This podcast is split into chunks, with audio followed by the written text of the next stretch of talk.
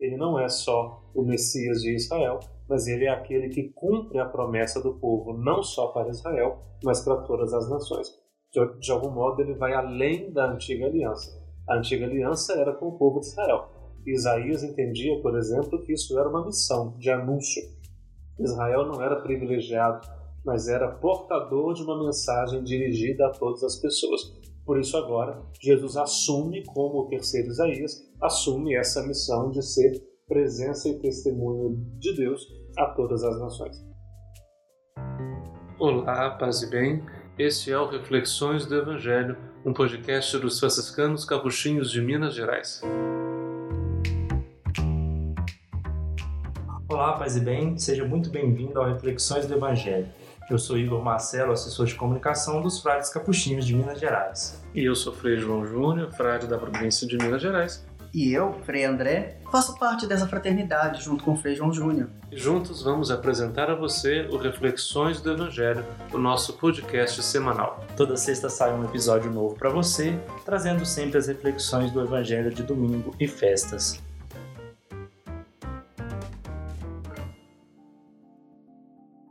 E esse é o nosso episódio número 28, é o Evangelho da Ascensão do Senhor do ano C, Lucas 24, 46 a 53.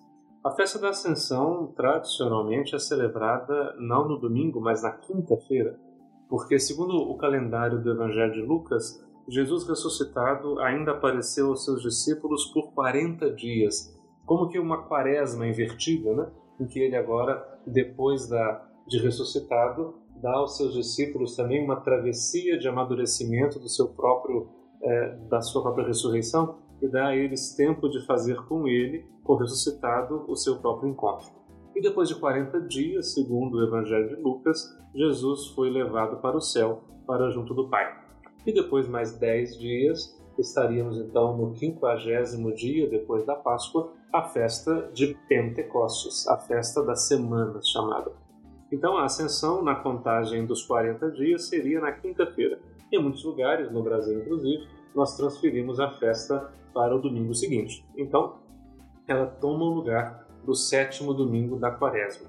Então, a ascensão do Senhor e a conclusão do Evangelho de Lucas, capítulo 24, versículos 46 a 53.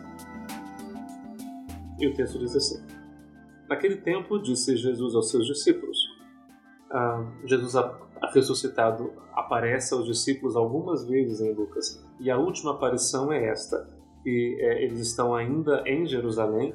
Em Lucas é importante que seja assim porque em Lucas tudo começa em Jerusalém e tudo termina em Jerusalém no Evangelho.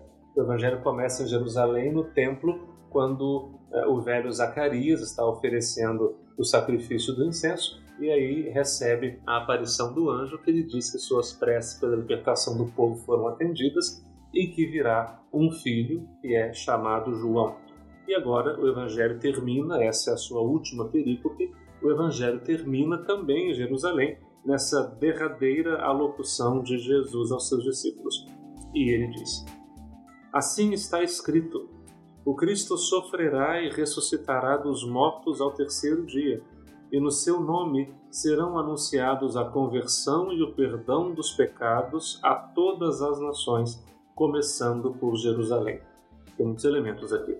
Primeiro, que assim está escrito. Para Lucas, é, é muito importante que a vida de Jesus realize as antigas profecias e as antigas promessas, porque Lucas entende que todo o Antigo Testamento poderia ser chamado o tempo da promessa em que Deus se dirige ao seu povo com a promessa da liberdade, com a promessa da vida, e que o Evangelho marca o tempo do cumprimento dessa promessa, em que Jesus agora assume para si e na sua vida a realização das promessas que Deus tinha feito ao povo.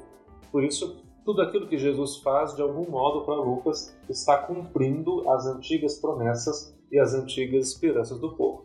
Inclusive esta: o Cristo sofrerá e ressuscitará dos mortos ao terceiro dia, conforme nós já vimos, por exemplo, Jesus dizer aos discípulos de Emaús, em Lucas 24, conforme nós já vimos em tantos outros lugares.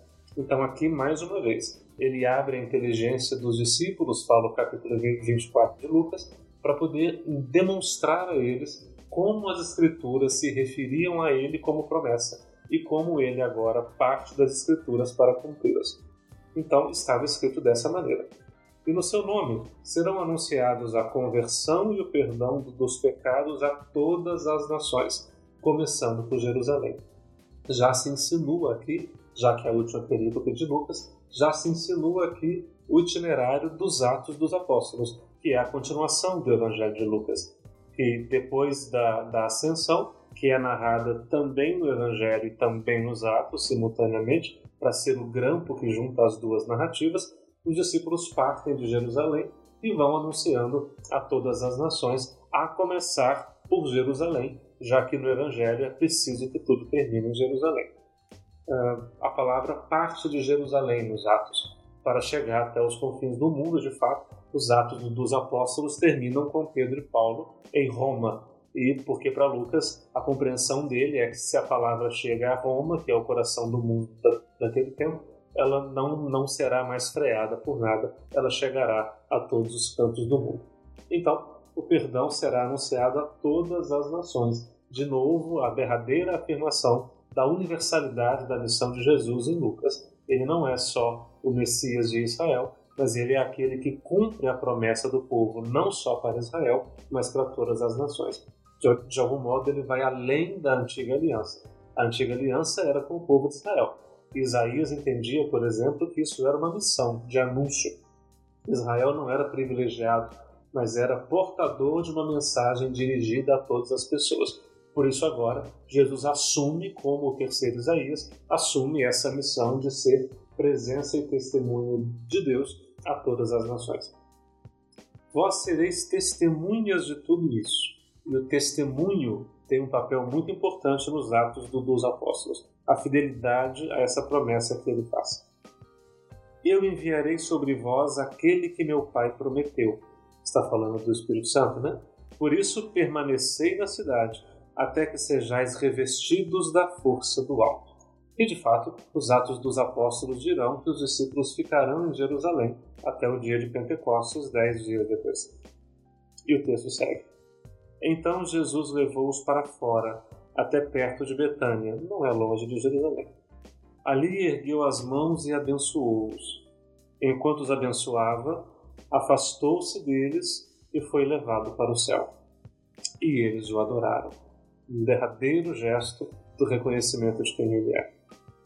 Em seguida, voltaram para Jerusalém com grande alegria e estavam sempre no templo bendizendo a Deus. E é nessa postura de, de espera que a igreja permanece até a próxima semana para a celebração da festa de Pentecostes.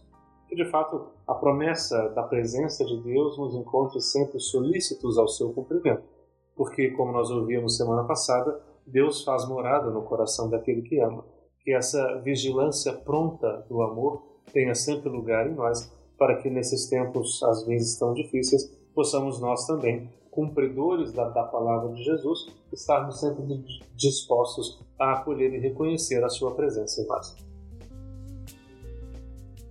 Bom, e assim nós vamos ficando por aqui, encerrando o nosso 28 episódio. É, não esqueça de acessar o nosso site Espaço Prater. Lá você vai adquirir vários produtos dos capuchinhos, dentre eles o livro do Frei Gabriel, vinhos, chaveiros, camisetas. Dá uma passadinha lá e dá uma olhada, certamente vai ter algum produto que você vai gostar. Na semana que vem nós nos encontramos de novo para lermos juntos o Evangelho da festa de Pentecostes, encerrando assim o ciclo pascal do ano C, em 2022. Vale a pena seguir nosso podcast no Spotify, assinar no Apple Podcast e se inscrever no Google Podcast ou Castbox e favoritar no Deezer. Assim você vai receber sempre uma notificação quando sair um episódio novo. O podcast que você ouviu foi uma produção da Assessoria de Comunicação dos Franciscanos Capuchinhos de Minas Gerais. Paz e bem. Paz e bem. Paz e bem.